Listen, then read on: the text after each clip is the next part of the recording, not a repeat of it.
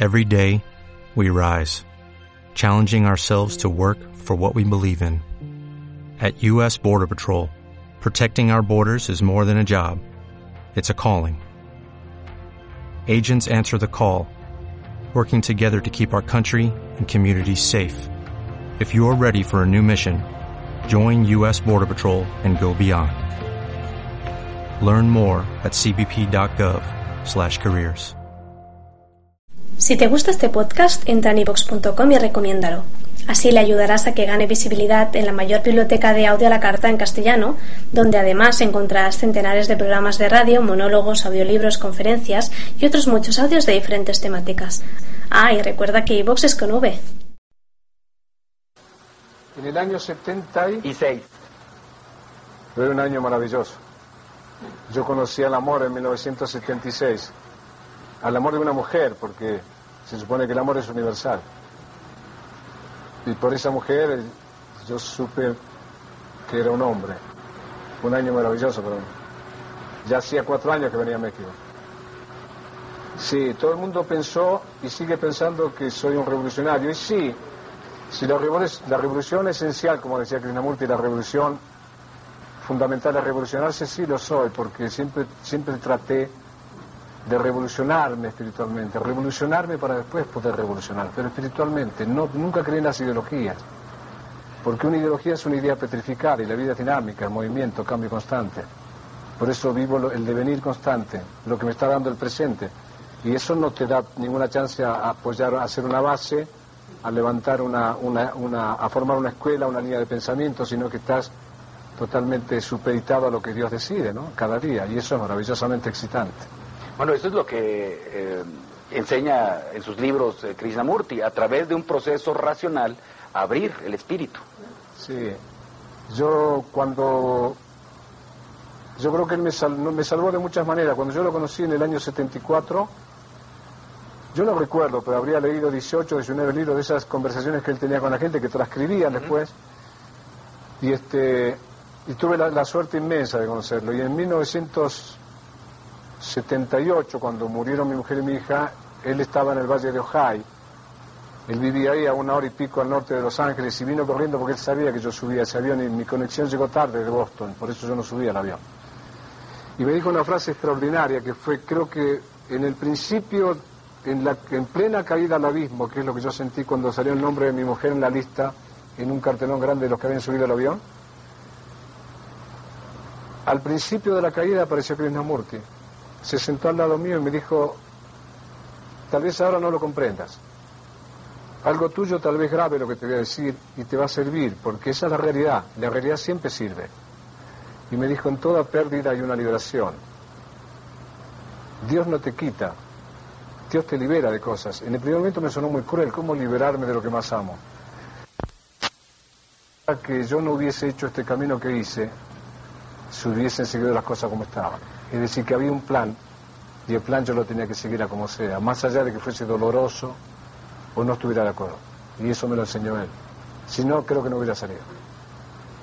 ¿Cómo es este proceso, cómo es esta forma en que el artista va creciendo a través del dolor y del sufrimiento? Porque es un maestro. Si los que están viendo el programa,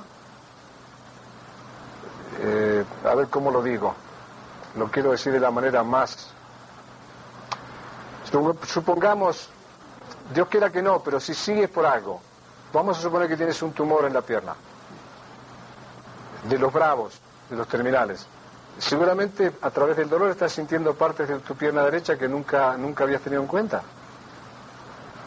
El dolor hace que uno tenga en cuenta a los demás. Solo el que sufrió se da cuenta de que sufre. Por eso es un error cuando un pobre hombre que está en la calle va a pedir dinero en un barrio rico donde no se conoce el hambre. Yo me crié en la calle, el peor lugar para elegir, donde nunca nos teníamos, eran los lugares ricos, porque el que no conoce el hambre o el dolor, no sabe de qué se trata, te escribe y sigue de largo. No te esquivan en Calcuta. A un hombre que tiene un cáncer terminal, solamente lo va a entender el que lo tuvo, lo tiene. Entonces, ¿quién es el mejor auxilio del pobre? El pobre. Los demás dan créditos, que es una forma de encadenarte de por vida. Pero el que ayuda directamente sin intereses es el pobre. O el que conoce el tema.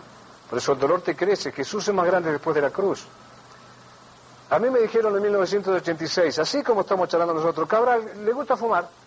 Sí, no soy gran fumador, pero fumo cinco o seis por día. Fume todo lo que quiera, me dijo el médico. ¿Le gusta el café? Sí, el café. Soy argentino, doctor. Nosotros, para nosotros el café es como un ritual, como en México un tequila con los amigos. Y me dijo, tome todo el café que quiera. ¿Le gusta el vino? Sí, el vino tinto me gusta. Tomo la comida. Eh, tome todo lo que quiera. Y le digo, usted no es un doctor, es un ángel. La primera vez que me encuentro con un hermano que me autoriza todo lo que me prohíben todos. Y me dice, ¿sabe por qué puede tomar todo el café que quiere, beber todo el vino que quiere, fumar todo lo que quiera? Porque tiene tres, cuatro meses de vida. Ahora, ¿sabe cuánto vale este momento estar acá? Ahora sé que puede ser la última vez que yo converso contigo, o una de las tantas que vamos a seguir conversando. Yo no estoy seguro de verte esta noche en la televisión, ni vos estás seguro de verme el veintipico en el teatro cuando vengamos con Alberto. Yo no sé si el avión en que subo hoy para Guadalajara va a llegar a Guadalajara, a lo mejor dirás, qué pena, yo tenía esta nota, pero señores, voy a cambiar esta nota para pasar una noticia que no me gustaría pasar. No llegó el avión a Guadalajara. ¿Quién sabe si voy a encontrar en el, en el aeropuerto esta tarde a la mujer de mi vida, que no fue aquella americana que yo pensé que era? Tampoco sé si es una reencarnación, ¿quién puede saber?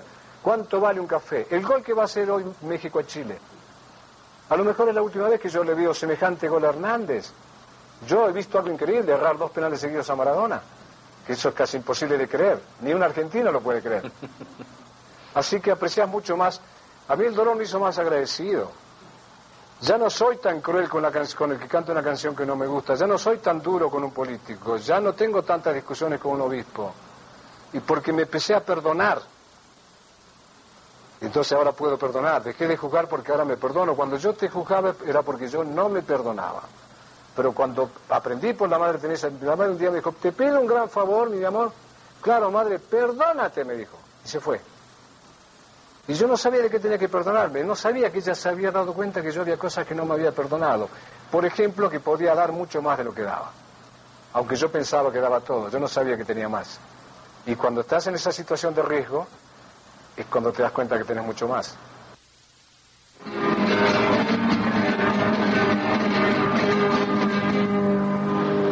Si el hombre no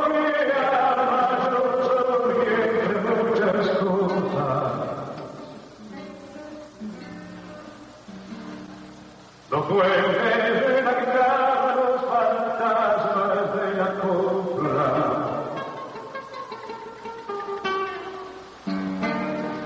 Los amigos, la madrugada con lluvia, las mañanas de mi madre y la tarde de la llanura.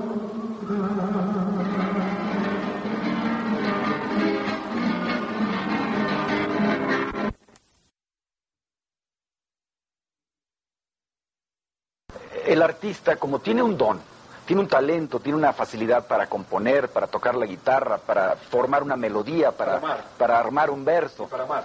y para amar, que es lo que suele ser el sustento, pero muchas veces el artista no se da cuenta de ese amor latente. Él nada más es a veces hasta víctima de su talento. Sí, sí, sí, en general. Entonces es muy fácil que haya una soberbia en una primera etapa. Sí. Y luego, ¿cómo es esa, esa apertura del velo? Me gusta servirlo, me dijo una, una señora en San Juan de Puerto Rico, la camarera. Y le dije, "Y a mí me gusta servirle esta noche a usted. Me dijo, ¿cómo? No, yo estoy para servirlo, ¿no? El único oficio que tiene el ser humano es servir a su hermano. Usted me está sirviendo ahora el desayuno, señora, pero esta noche usted me dijo que iba al teatro, esta noche yo la sirvo a usted, yo soy su camarero esta noche. Y como usted ha puesto esta mesa con tanto amor y trajo lo mejor que encontró en la cocina, no le quepa ninguna duda, cuando vaya al Bellas Artes de San Juan, que Cabral va a poner la mejor mesa posible para usted, yo la voy a servir a usted. Y se puso a llorar y nos abrazamos. Y me dijo, pero que yo soy la pobre. Le dije, frente a Dios somos todos los pobres, somos todos ricos.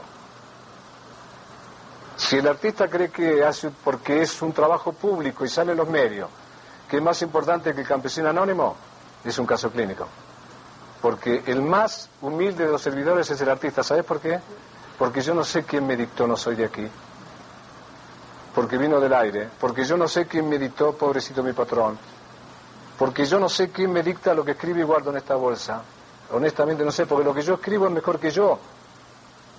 Sos como una especie de intermediario entre algo muy grande, llamarle como quieras, o algo muy pequeño, o algo muy sabio, o algo muy pícaro, que habla a través tuyo, sos un portavoz. O todo eso junto. O todo eso junto, porque Dios es pícaro también, porque la jirafa, por ejemplo, es, eh, tiene, ahí, ahí demuestra su humor. Es estéticamente ridícula, sin embargo, es, es tan querible. El elefante es un animal más bien grosero, o el cerdo, sin embargo, no hay, pocas cosas más queribles que un cerdo. O un vampiro, o Un un, vampiro, que es terrible, murciélago, pero ¿cómo no? sirven tanto para controlar las Yo hice una, una, una, tuve un tiempo, durante tres meses estuve en Teherán, en las afueras, con derviches, y vivíamos en celdas, haciendo una experiencia con el miedo y con los prejuicios, que apenas cabía un lugar para acostarte. Andábamos todo el día dando vueltas y meditando, conversando, y mientras tanto había que dejar los restos de la noche anterior sobre el colchón donde dormía. ¿Sabes por qué? Porque venían las ratas a comer porque estaba al lado de un basurero. Y un día, sin darme cuenta, yo estaba durmiendo rodeado de ratas y algunas pasaban por arriba tuyo, otras comían lo tuyo, otras te olían y se iban, otras volvían, para sacarme los prejuicios de encima y los miedos, porque si tenés miedos y prejuicios no podés amar, porque el amor es valentía. O sea, la antítesis del amor es el miedo, no se puede amar y tener miedo. Cuando, si yo veo un murciélago con el mismo respeto que veo la Gioconda, mi Dios empieza a ser un hombre, ahora sí estoy hecho a semejanza. Antes no, soy un proyecto. A lo sumo soy un ciudadano. Es decir, dependo de, un- de ciertas leyes de un cierto rincón del país y de algún político, pero no de Dios. Facundo, ¿por qué tanta gente eh, suele reaccionar eh, negativamente cuando se habla de Dios? Por miedo, porque es muy, muy grande. Me gustaría hablar con la gente cuando está sola. Si la gente no me viera, no a mí, yo no soy nada, al Papa. Al que le escuché decir una cosa gloriosa el otro, el otro, el otro cuando fue a Cuba, que dijo, lo primero que hay que globalizar es la solidaridad, que me pareció espectacular. Me, me pareció una manera muy contemporánea de, una paráfrasis de, de, ¿te acordás de amarás al, al- al prójimo como a ti mismo? Claro, del primer mandamiento. es lo mismo. Yo, el la señora que te está escuchando, o que nos está escuchando ahora, si esta noche presta atención cuando se acuesta, un minuto o dos antes de dormir, se apaga la luz, en silencio y sola, me gustaría que, a ver si se anima a decirme, mirándome a los ojos, yo no creo en Dios. Es una postura intelectual más. Como también decir creer en Dios es de una tremenda vanidad, porque ¿quién soy yo? Porque yo voy a autorizar, con que, si yo, yo que soy tan importante creo en Él, Él existe. Mi, mi, madre tenía una buena amistad con Borges, porque Borges amaba a mi madre porque era una mujer muy silvestre y él era, ya sabes, tan erudito, entonces le, conmovía la, la inocencia de mi madre. Y a mí mi, madre estaba deslumbrada porque Borges sabía de dónde venía cada nombre, cuál era la raíz de tal palabra, eh, qué había dicho Heráclito, qué, dijo Plotino de la Luz, estaba deslumbrada con ese animal. Y un día le dijo, le dijo, estábamos conversando y, Borges le repitió, hoy te estaba contando algo de, de esa que tiene que ver con esta conversación, lo que, ateo, ¿no? Entonces me preguntó, ateo, ¿tiene algo que ver? ¿Qué me explicaste de la moral? Le dije algo que está fuera de la moral, ni bueno ni malo, o sea, ateo fuera de Dios. Maestro, lo felicito, usted ha hecho un milagro, le dijo. ¿Cómo ha hecho para separarse de la totalidad? ¿Cómo puede estar fuera de Dios? Y otra vez que él le había reiterado que era ateo, mi madre le dijo, es una broma, maestro, que es ateo. Hay solo dos clases de seres humanos, los que creen y los que creen que no creen. De alguna misteriosa manera creo en algo, por algo me levanto cada mañana. Llámale Dios, llámale la vida, llámale María Elena, llámale tus hijos, llámale la televisión maravillosa que te conecta con millones de personas, llámale lo que quieras, pero por algo te levantás. Y esa es una creencia. Si no, no seguiríamos insistiendo. Claro. Y ya estamos hablando de la fe. Decía un escéptico, es muy poco lo que se puede lograr solo con la fe, pero sin la fe no se puede lograr nada. Sí, eh, eh, perdona que insista con mi madre, pero tenía, pareciera que todas estas cosas que estamos conversando, ella siempre tuvo una respuesta un poco antes. Un periodista le preguntó a mi madre en una charla como esta, que ella estaba presente, le dijo, Sara, usted que habla tanto de la fe, ¿qué es la fe? Y mi madre le dijo, no sé qué es la fe, pero sí sé para qué sirve. Yo vivo mejor que vos, que no tenés fe. Yo no sé qué es la fe, honestamente, pero sé que vivo mucho mejor desde que algo en mi corazón se dejó convencer de que estoy hecho a semejanza de aquel que dijo hágase la luz y la luz se hizo, porque yo nací por algunas palabras que le hizo decir a su hijo directo, yo tenía 17 años cuando nací, Yo no nací en el 37, nací en el 54. En el 37 empezaron a verme vagar por la Patagonia, pero que yo nací ante Dios fue en el 54, porque fue la noche que por un vagabundo conocí el sermón de la montaña, y por esas palabras yo nací. No porque mi padre premió a mi madre, sino porque un vagabundo me metió a Jesús en el corazón, y ahí nací, y la vida ya no fue igual. Claro, frente a la vida biológica, la vida del espíritu es muy superior. Por supuesto. Lo biológico es tan relativo y el espíritu es tan antiguo. Vos sabés que yo escribo cosas que son tan viejas. A veces escribo textos que parece que los escribí cuando era vecino del lado C.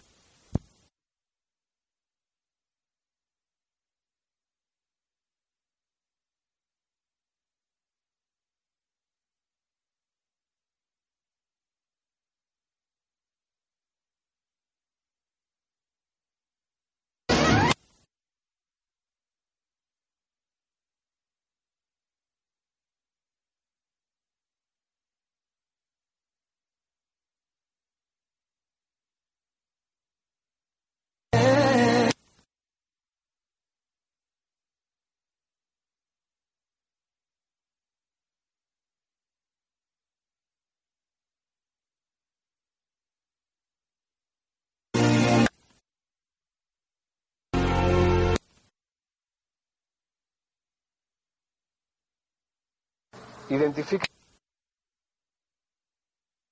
Hay cosas que escribí cuando San Agustín se. mucho antes de que el. Esto es tan antiguo. Vos-. Por supuesto. Lo biológico es tan relativo y el espíritu es tan antiguo. Vos sabés que yo escribo cosas que son tan viejas. A veces escribo textos que parece que los escribí cuando era vecino del lado C, 700 años antes de Jesús. Hay cosas que escribí mucho antes de que el Bautista saliera a anunciar la llegada del más grande. Hay cosas que escribí cuando San Agustín se estaba confesando y al confesarse se encontró con Dios, por ejemplo. Cuando me hablan, a mí siempre me identifican con la nueva canción, no sé por qué. Que es un honor, porque si la nueva canción es Silvio Rodríguez, Pablo Milanés, que son glorias, porque yo no los conozco ni conozco Cuba. O sea que no, no tengo ningún compromiso con ellos afectivo. Creo que son dos lujos, los dos lujos más grandes de la canción de Ala Hispana son Pablo Milanés y Silvio Rodríguez. No sé si en ese orden, tal vez al revés, pero son los más grandes. Si yo pertenezco a ese grupo es maravilloso, que me parece una desmesura porque yo jamás llegaré a ese nivel estético. Pero yo creo que sí tengo que ver no con la nueva canción, sino con la viejísima canción, porque en mis conciertos aparece una frase de Isaías en cualquier momento, y en cualquier momento aparece una frase de Eclesiastés de Salomón. ¿Y de cuánto tiempo estamos hablando? Yo creo que lo más nuevo que yo hago es de finales del siglo pasado, cuando recargo una línea de Walt Whitman. Yo llegué hasta ahí. Yo soy tal vez, ahora la gente está viendo ahora a lo mejor al más viejo de los cantores del mundo, porque toda mi base está apoyada en ese pasado glorioso que sigue teniendo presencia en el presente porque habla de cosas esenciales. Todo lo que no se superó sigue siendo presente. Y no encontré una frase como, no bajarás dos veces al mismo río porque no te bañarán dos veces las mismas aguas, eso es lo que dijo Heráclito. Mientras yo no encu- encuentre algo superior y más claro que eso, y más razonable que eso, y más bello que eso, Heráclito es contemporáneo nuestro. En este contexto, ¿sigue sonando la carreta de Yupanqui igual? ¿Sigue rechinando igual? No, más. ¿Más? Antes me gustaba, ahora me conmueve, porque ya no está. Yo volví a la Patagonia hace poquito. No está más, quedó en mi memoria, eso ya no existe. Entonces ahora es más conmovedora porque me recuerda algo que ya no está.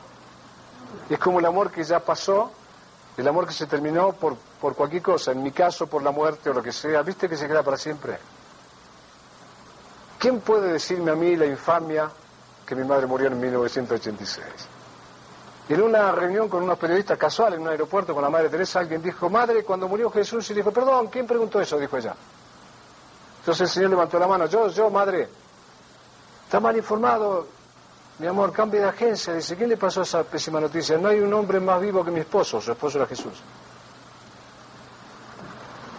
Lo que murió en pleno amor quedó por la eternidad. Entonces los ejes de mi carreta antes me gustaba, ahora me conmueven. Es más, te voy a hablar con gran sinceridad.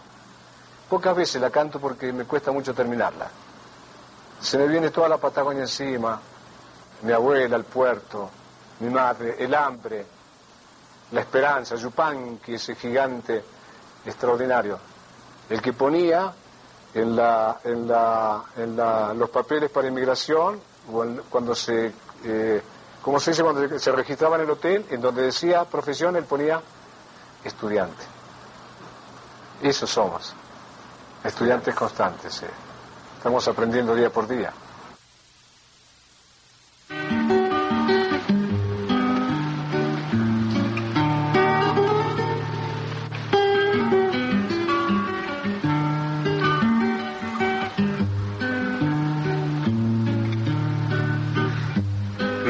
Las aves del cielo.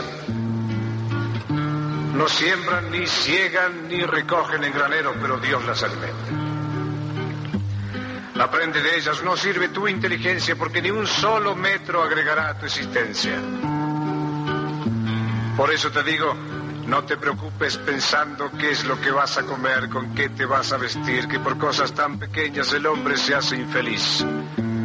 Porque el Señor sabe bien qué necesita tu piel. Anda con Él. Buscar a Dios es encontrarse con uno. Si tienes fe, moverás al mundo. Lo demás viene después.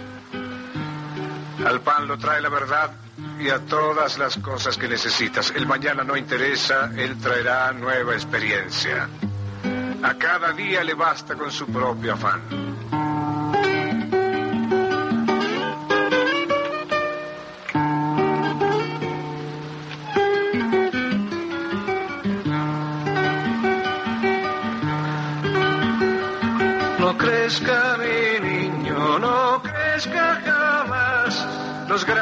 Al mundo le hacen mucho mal. El hombre ambiciona cada día más y pierde el camino por querer volar. Vuele bajo porque abajo está la verdad. Rembrandt, mira lo que pintó. Claro. La poesía nos rodea, lo que pasa es que no nos damos cuenta que es poesía, creemos que es solamente un oficio. El convertir nuestro trabajo en una- Perdóname, perdóname, si yo fuera por mí, si yo tuviera poder y decisión en la sociedad, yo llenaría el Parlamento de poetas. Claro. Por ejemplo, yo le pondría fecha de vencimiento al dinero para que nadie lo pueda acumular para tener poder sobre otro. Que sacara un billete y te dijera, que ahora te pudiera decir, oye hermano, esto se me vence a las 10 de la noche y esto se me vence a la 1 de la mañana. ¿Te puedo pedir un favor? Sí, cómo no. ¿Me ayudas a gastarlo? Con mucho gusto. Esa es, esa, es un- esa es una actitud poética que a lo mejor un día la ponemos en práctica y es mucho mejor que cualquier proyecto que escuchemos por ahí. Que está muy cerca de la poesía del loco de Gibran. Sí, sí, sí, sí, sí, sí. Los amantes deben estar ni tan cerca como para ahogarse, ni tan lejos como para no protegerse, a la distancia exacta, a la distancia precisa, para que entre los dos pueda pasar el viento de la vida con todas sus Como el propuestas. encino y el olmo. Extraordinario. E- Esa era la pregunta, precisamente, la, la- la voy a terminar. Al, al convertir nuestro trabajo en una mercancía de cambio, perdemos esta dimensión poética. Porque decimos, mi trabajo vale 100 pesos, o 1000 pesos, o un millón de pesos, pero se nos olvida que la poesía es invaluable. Claro, el dinero es un pretexto para que nos encontremos. Yo tengo dinero para invitar a Rocío a tomar un café. Yo eh, te, voy a dar un- una, un- te voy a dar una contar una anécdota que tiene que ver con esto. Este es solamente un pretexto para que te diga, hola, qué gusto de verte, te invito a comer. Eh, con esto me tomo un avión y vengo a visitar a Amalia Hernández, o voy a ver al Loco Valdés o a Polo Polo que me divierte tanto. Yo tengo un ahijado que tiene seis años. Cuando tenía, que de hecho es como un hijo mío. Cuando tenía, y esto es su decisión, cuando él tenía dos años, un amigo mío le preguntó, ¿qué hace Papún? Papún soy yo, él me dice Papún, que debe ser una mezcla de Padrino y Facundo o algo así, Papún. ¿Qué hace Papún? le preguntó al niño de dos años, y él le dijo, es artista. ¿Y por qué es artista? Porque canta. ¿Y para qué canta Papún? Para comprarme chocolate.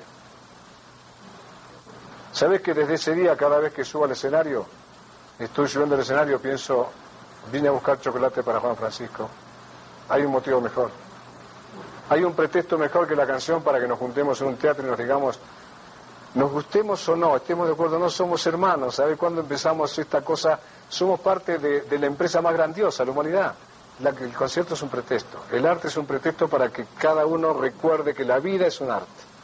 Desde hacer una tortilla a cantar tiempo y destiempo como Marco Antonio Muñiz, es decir, como nadie. Ahora que, que mencionas esto de la sociedad como empresa, eh, ¿esta empresa corre el peligro de caer en quiebra, en bancarrota? Ya está quebrada, porque el dinero pasó a ser el protagonista. Antes con el dinero se compraban cosas, ahora parece que el dinero es la, mer- la mercancía a conseguir. El dinero por el dinero nos lleva al derrumbe, desaparece el hombre. El dinero no es nada. es un- eh, eh, mi madre te diría, el dinero es un esclavo que viene detrás mío pagando la que la- lo que la señora consume. Si no es mi servidor, no sirve. Si lo pongo al frente como una meta, es mi paradigma, mi Dios, estoy perdido. La sociedad va hacia eso porque prestigia mucho más el dinero que lo que yo puedo comprar con ese dinero. Y no es problema tener dinero, el problema es saber para qué lo quiero. Porque si no sé para qué lo quiero, nunca es suficiente. Entonces termino invadiendo cualquier país y cerrando cualquier isla por un interés económico y político. Político que siempre termina siendo económico, porque sabemos que lo- los grandes capitales hoy manejan todo. El político es una figura representativa de la mayoría que en general no tiene voz ni voto. El que decide es el que tiene el dinero. Esas son las grandes multinacionales. Entonces, ahí estamos locos. No sabemos para qué es, entonces no hay medida. Si yo quiero dinero para comprar esto y ya lo conseguí, me siento tranquilo. Pero si no sé para qué lo quiero, quiero tener tanto dinero como Julio Iglesias. Entonces, nunca voy a ser Julio Iglesias y voy a dejar de ser lo único que estaba previsto que fuera, Cabral. ¿Es por eso que viene aquello del ojo de la aguja y del camello que no pasa? Sí. ¿Sabes qué se llamaba exactamente así? Porque hay una puerta, había una puerta en la, en la época de Jesús que se llamaba la la- el, el ojo de la aguja porque era muy pequeña. Y cuando llegaban los beduinos o los mercaderes con los camellos cargados, tenían que descargarlo para pasar las cosas de a uno y después hacer arrodillar el camello y ir eh, provocándolo para que cruce arrodillado. Él se refería a, ese, a esa puerta, no exactamente al ojo de la aguja para coser. Pero es lo mismo, es lo mismo. Pero cuidado, ¿eh? que no es ninguna condición ser pobre. ¿eh? Si yo soy hijo del que separó la luz de las tinieblas, soy príncipe porque eres el rey. Si me dio espíritu, alma, corazón, cerebro, pero todavía piernas y brazos, mi Dios, yo soy rico. Aunque no tengo un peso en la bolsa, me rodean Cancunes y Paríses, Nueva York y Buenos Aires. Es decir, que aunque yo no quiera, soy rico. Puedo no tener efectivo, pero en potencia soy rico. Cuidado, esa es otra cosa. Esto nos lleva a esa gran respuesta que es la paradoja. Solamente dando es como recibimos, Y solamente... pre- pregúntale a la hembra, ¿cuán- da mucho más cuanto más recibe. Mi mujer me empezó a dar más en la medida que yo le di más. Cuando yo penetré a mi mujer dentro de mi vida, con una fuerza de volcán, la hembra lo sabe como nadie. Esta paradoja se refleja desde lo biológico hasta lo espiritual. Todo.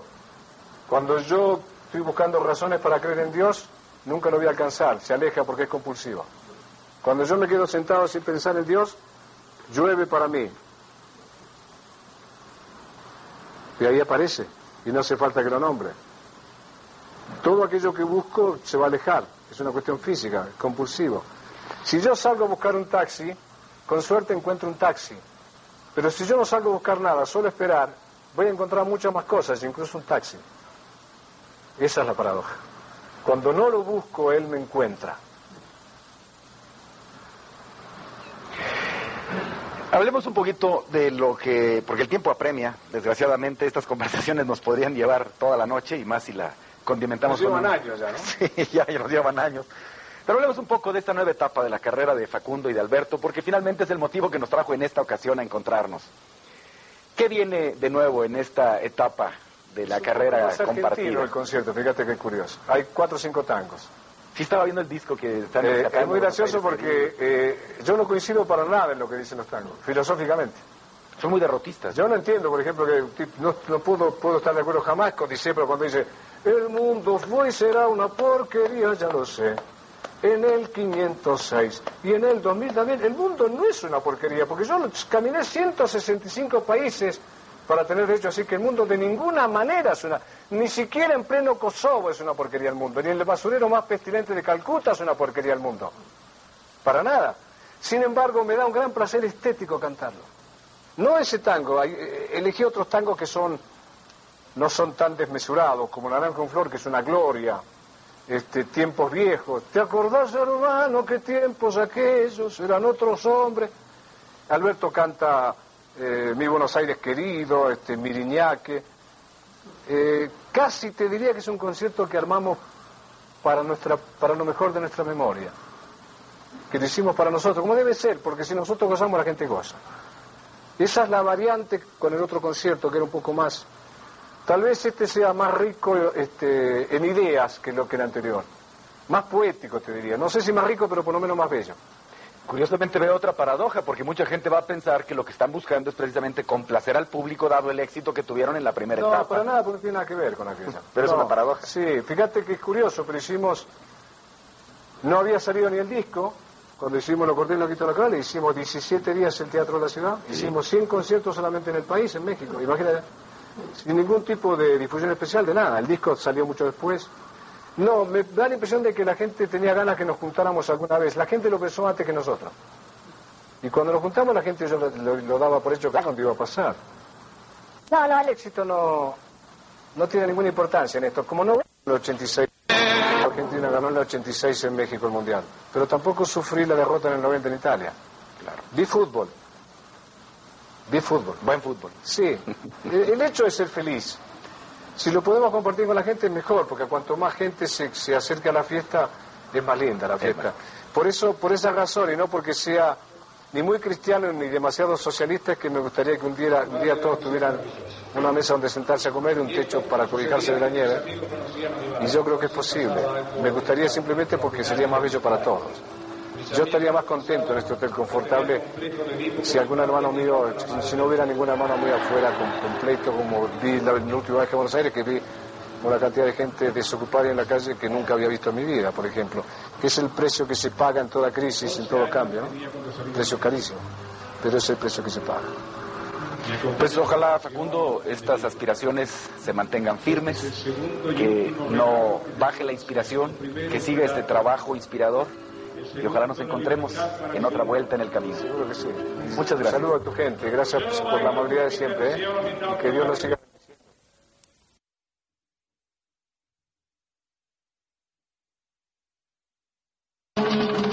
Olvidáramos sobre el cajón la palabra gracias, porque quería agradecer a su cuerpo lo que le había ayudado a andar por este planeta.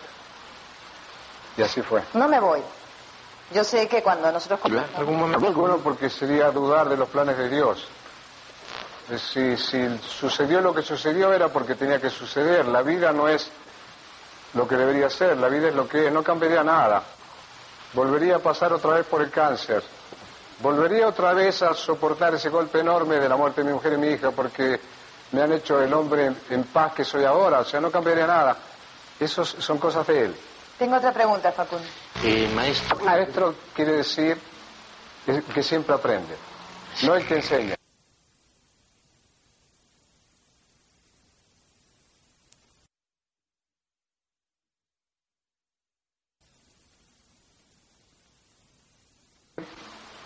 Que, siempre aprende, no el que enseña, sino el que siempre aprende.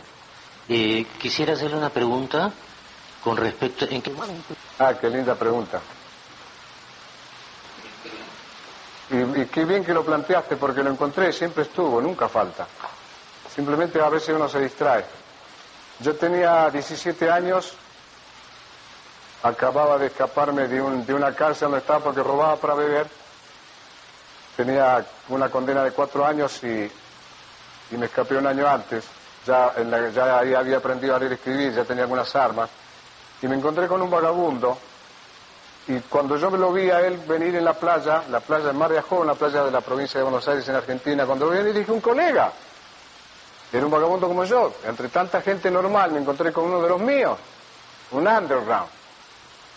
Y me acerco a saludarlo y me dice, ¿qué tal miserable? Y no me gustó nada, yo era muy violento. Y le dije, se salva porque es un viejito. Pero usted se ha visto en el espejo ¿Usted es un príncipe acaso? Y me dijo, sí. Y tú también, me dijo, ¿no lo sabías? ¿O cómo se le llama al hijo del rey? Y le dije, ¿usted cómo sabe eso?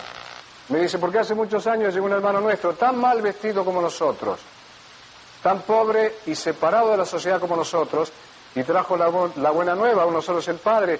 O sea que eres hijo del que creó los cielos y la tierra, el que impuso la luz.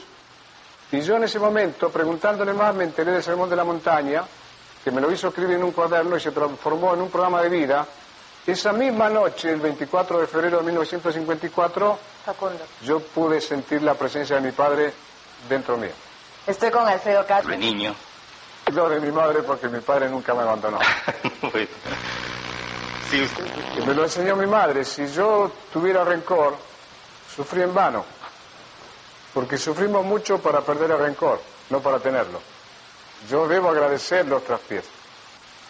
Si yo tuviera rencor, entonces todo lo que sufrí no valía para nada. Sin embargo, lo que no tengo rencor, todo lo que sufrió ha valido para que hoy esté sobre eso y esté en un estadio, y esto dicho con toda humildad, por favor. Me preguntaron el otro día en Nueva York si era feliz y dije, perdón, pero humildemente estoy un escalón más arriba de eso. Estoy en paz. Porque la felicidad depende muchas veces de lo exterior. La mujer que yo amo me ama y soy feliz. Cuando se va soy infeliz. Ustedes me reciben con mucho amor, soy feliz. Voy a Chile y me reciben sin amor, no soy feliz. Entonces estoy siempre en un balanceo peligroso. Sin embargo, la paz depende de uno. Y cuando se instala, no se va más. Y yo no la perdí ni siquiera en los últimos meses de Vietnam, donde estuve con la Cruz Roja. Ni siquiera en ese momento la, la perdí, Bien. porque estaba en paz. Facundo, tengo que ir a una pausa comercial. Porque aquel que trabaja en lo que no ama, aunque lo haga todo el día, es un desocupado. Usted ha hecho... Qué lindo. ¿eh? Gracias. ¿Te gustó? Ah, Sí. Ellos son Fíjate que- tradiciones peruanas. el- la versión del Cóndor pasa, ¿te acordarás de Paul Simon? Que dio la vuelta al planeta. El, el- el que tocaba la quena en esa grabación, fíjate qué curioso, era un músico de un pueblo. Rodolfo Dalera, que tenía un grupo que fue muy importante en París, se llamaba Los Chasquis, y él dio la vuelta al mundo con Paul Simon exclusivamente para tocar ese tema. Eso fue un éxito muy grande en los años 60. Bueno, este es un pedacito. para recibirlo en su seno.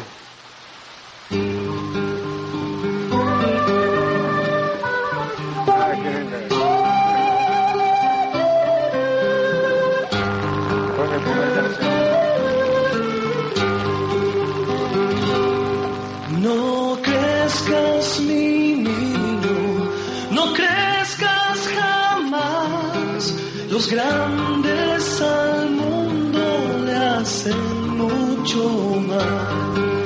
El hombre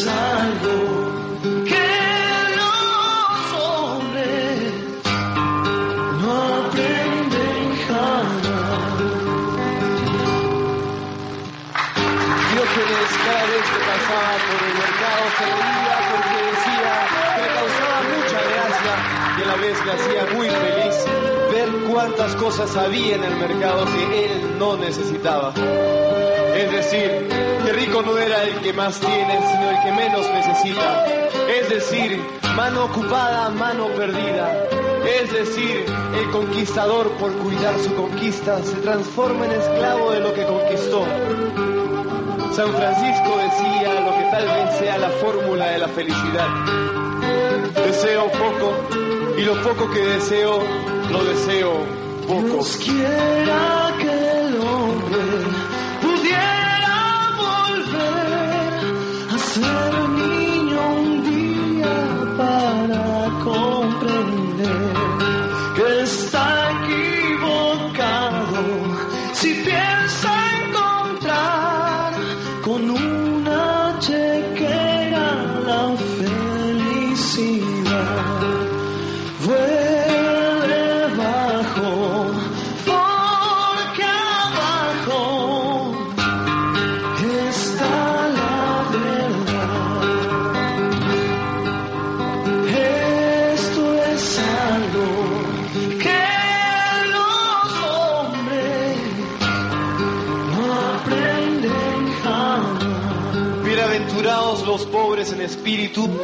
porque de ellos será el reino de los cielos, que si se me permite, y de ello doy fe, incluye la tierra, aunque los hombres no aprenden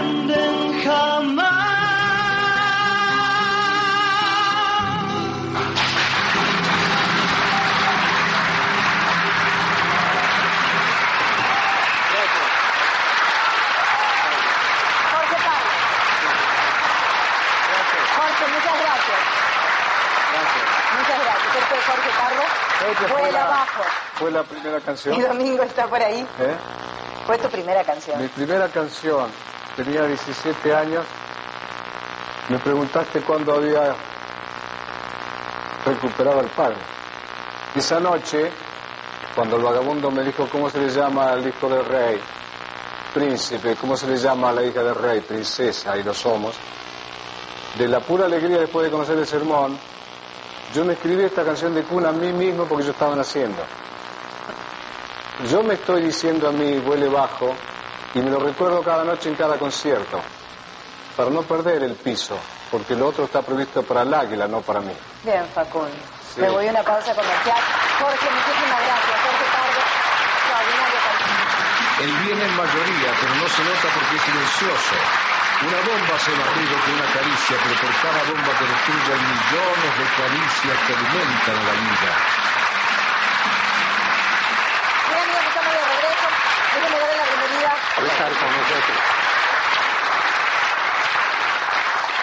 Extraordinario. No voy a de la época del indio Gasparino que no te ¿Cómo veo. no? Con más de 30 años, Fernando. Más de 30 años que no nos vemos. Bueno, no. al-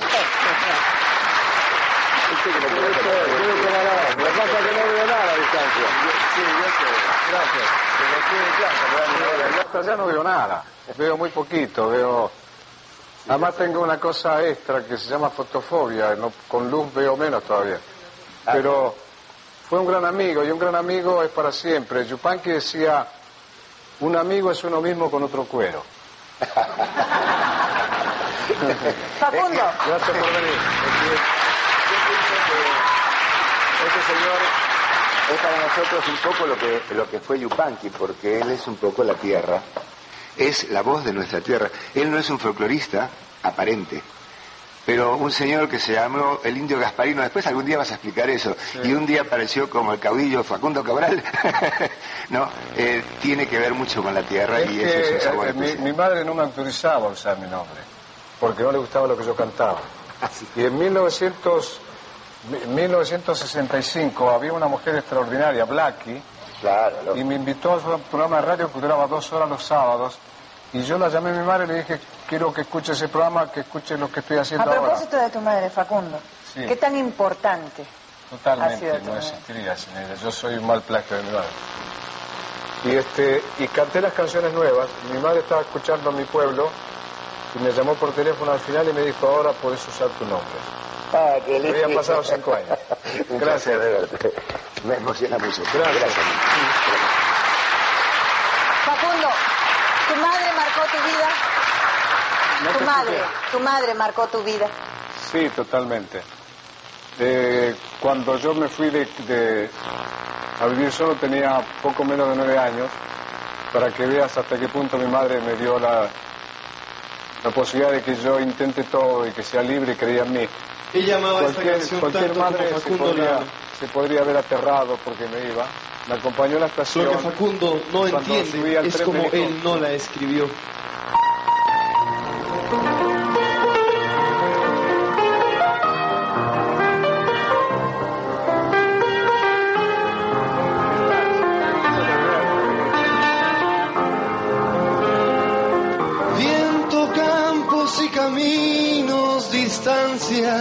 Qué cantidad de recuerdos.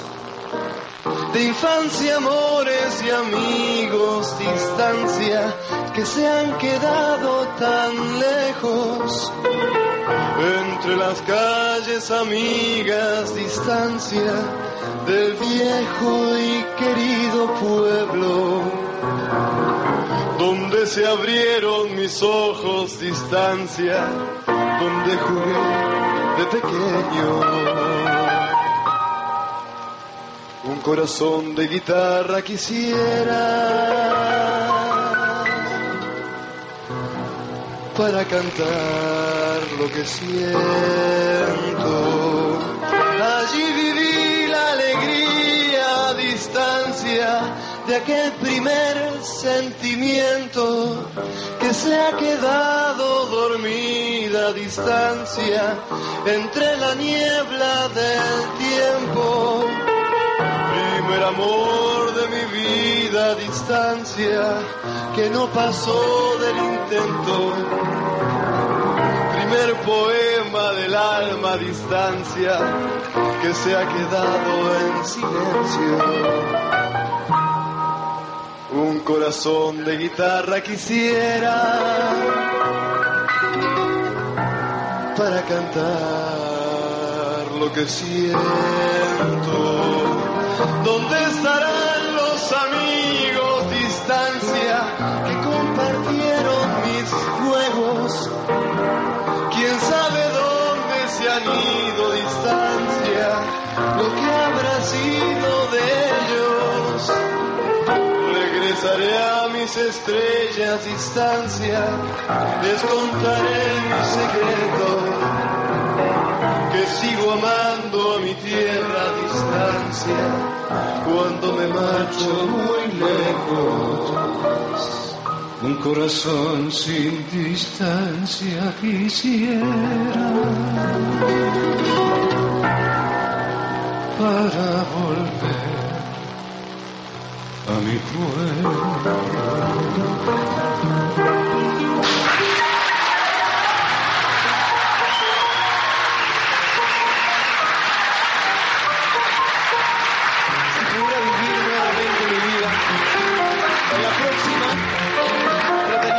más errores.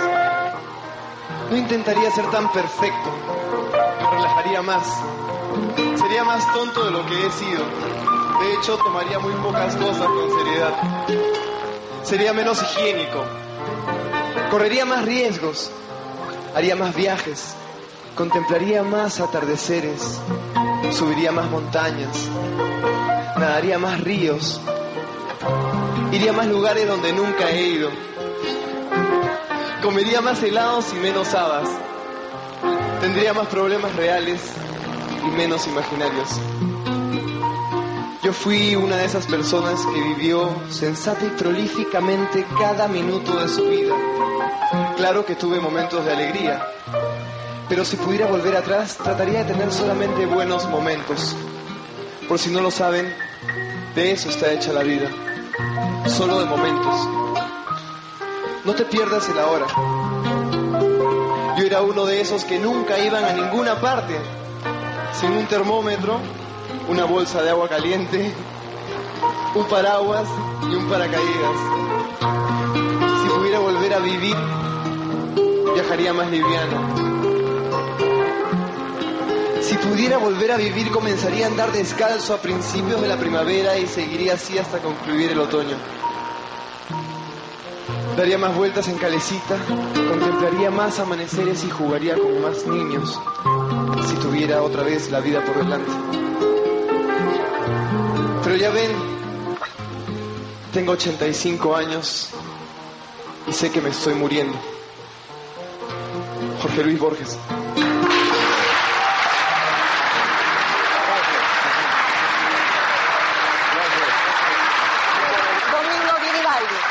Y en el piano, la señora Aide Barros. Gracias, señora. Muchas gracias, gracias. Domingo. Extraordinario. La madre de Chihuahua, ¿por qué no tenían armas para defenderse de los patreros que les robaban el ganado? Y me dijo, si las armas fuesen necesarias, habríamos nacido con ellas. Muy negra a con la gente de piel amarilla para defender la tierra que le robaron a la gente de piel roja. Después de tantos años de caminar, aprendí una sola religión, el amor. Hay un solo lenguaje, el del corazón. Hay una sola raza, la humanidad. Hay un solo Dios y está en todas partes.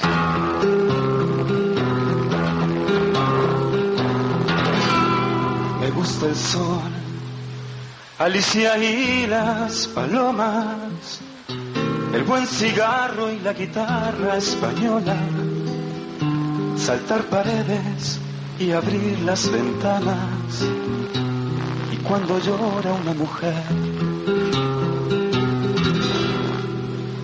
tanto como Las flores y los conejos y los viejos pastores, el pan casero y la voz de dolores, y el mar mojándome los pies. No soy de aquí y soy de allá,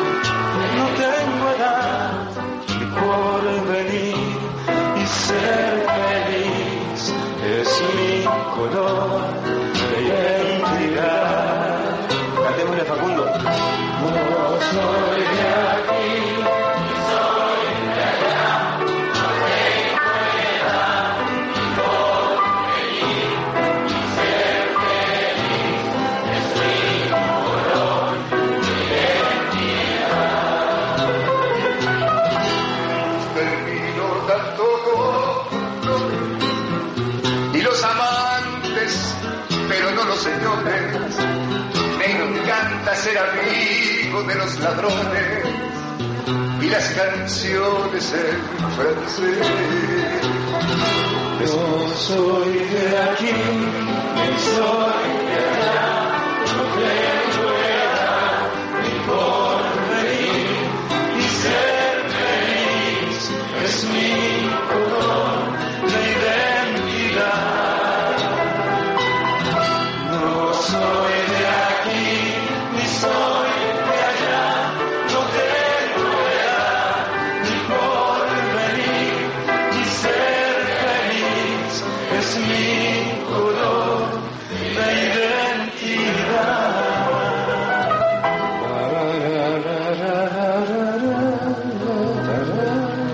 que el pueblo las canta, las coplas, coplas no son.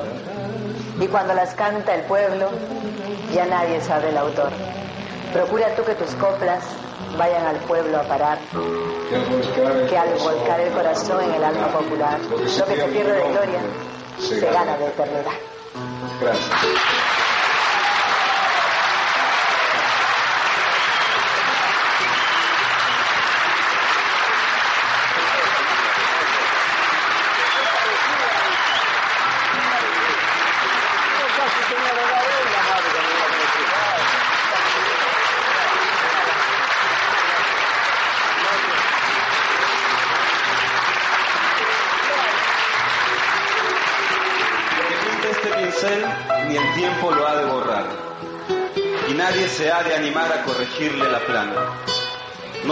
Que tiene ganas, sino el que sabe pintar. Gracias, Facundo.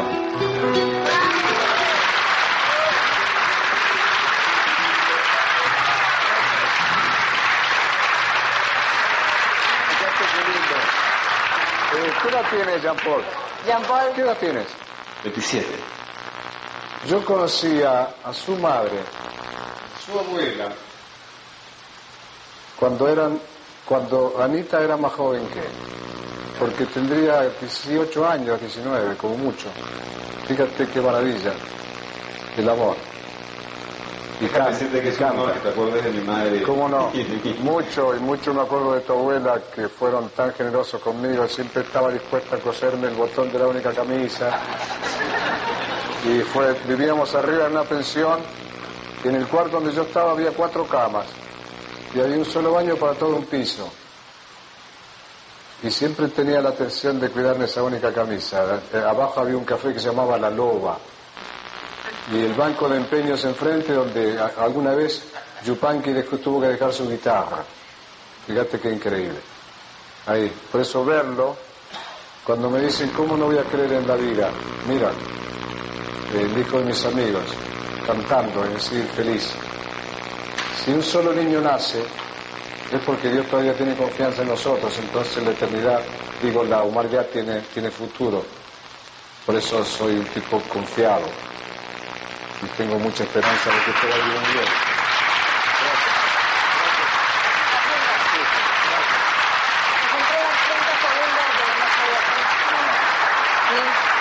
¿Algo te un pedacito de la, del coro. ¿De qué? Del coro. No soy de aquí. No, del principio, Del principio de... perdona.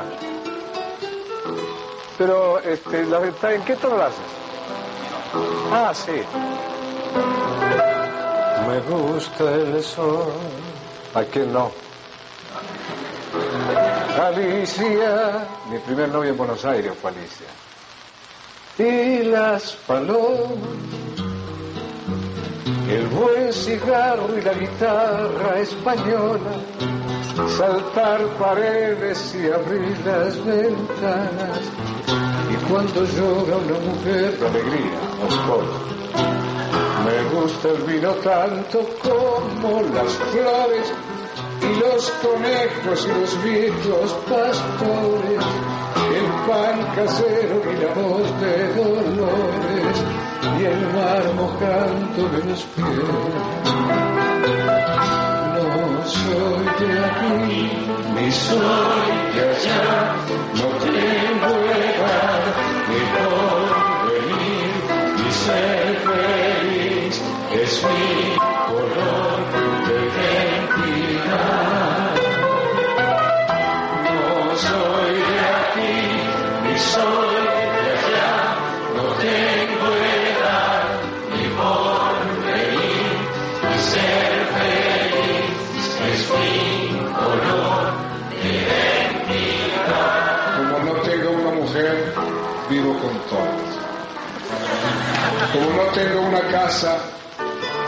vivo en el mundo. No tengo automóvil, ni lo necesito, ni yate, porque los tienen mis amigos. Es decir, soy un vagabundo first class. No tengo que ocuparme de los pobres, porque para eso está la iglesia. Ni preocuparme por los ricos, porque para eso está el gobierno. Nadie me obliga a ir de compras o de vacaciones. No tengo que estar atento ni a la bolsa de Hong Kong ni a la moda de París. Es decir, que encontré el secreto. Tener menos para tenerme más. Sí, señor.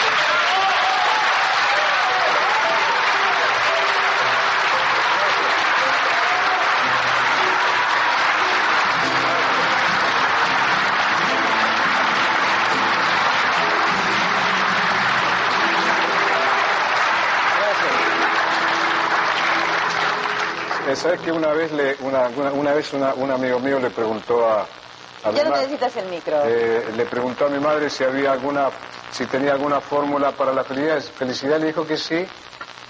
Le dijo así tan simple, sí. ¿Y cómo se le hace? Escucha el corazón antes que intervenga la cabeza. Eso es felicidad segura. Esta complica. Este ama. Esta pregunta siempre porque nunca aprende. Este no pregunta porque sabe lo único que hay que saber. Nacemos para amar. No hacemos el amor, somos hijos del amor. Por eso estamos presentes aquí. El amor nos hizo y nos modela. Entonces, este ya lo sabe para qué va a preguntar.